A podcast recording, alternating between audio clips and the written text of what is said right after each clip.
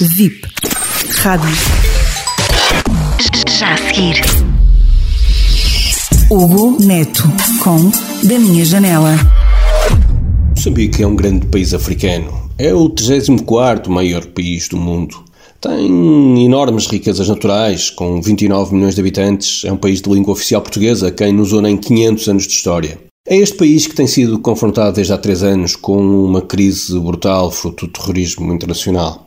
Têm sido feitos alguns alertas. Eh, o Bispo de Pemba é um exemplo disso. As Nações Unidas e o Vaticano já alertaram para a dimensão da realidade. Também Nuno Rogério, José Eduardo Agalusa, o Paulo Rangel, este no caso através do Parlamento Europeu, têm dado o seu contributo para procurar sensibilizar as opiniões públicas para a dimensão desta uh, realidade que uh, é de facto catastrófica. Mas a resposta internacional tarda e não tem a dimensão necessária. 3 mil mortos e mais de 560 mil refugiados exigem mais. A este nível, eh, vale a pena perceber que Moçambique tem uma realidade complexa.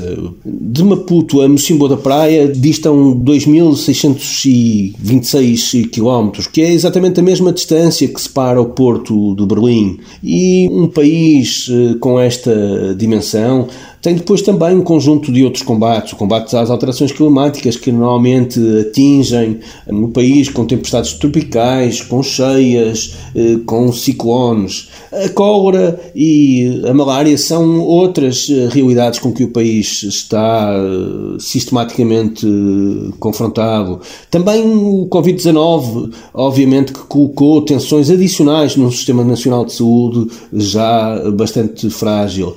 E o narcotráfico em que as recentes apreensões milionárias são apenas a ponta de um iceberg com uma dimensão que deve preocupar não só os moçambicanos, mas todos aqueles que se preocupam com a realidade africana e internacional. A este nível, vale a pena perceber que as respostas internacionais não têm sido as mais adequadas. Neste contexto, a CADC, o SADEC, eh, adiou uma cimeira especial que seria exatamente para focar neste combate ao terrorismo eh, internacional. A CPLP não sai do seu coma institucional e não tem nenhuma posição relevante sobre este assunto. Portugal uh, celebrou um novo, ou vai celebrar em breve, um novo programa de cooperação militar uh, com enfoque na formação, e isso é positivo, mas fica aquém daquilo que são as nossas responsabilidades históricas. Neste contexto, a União Europeia é obviamente o nosso principal veículo e deve ser a nossa principal aposta.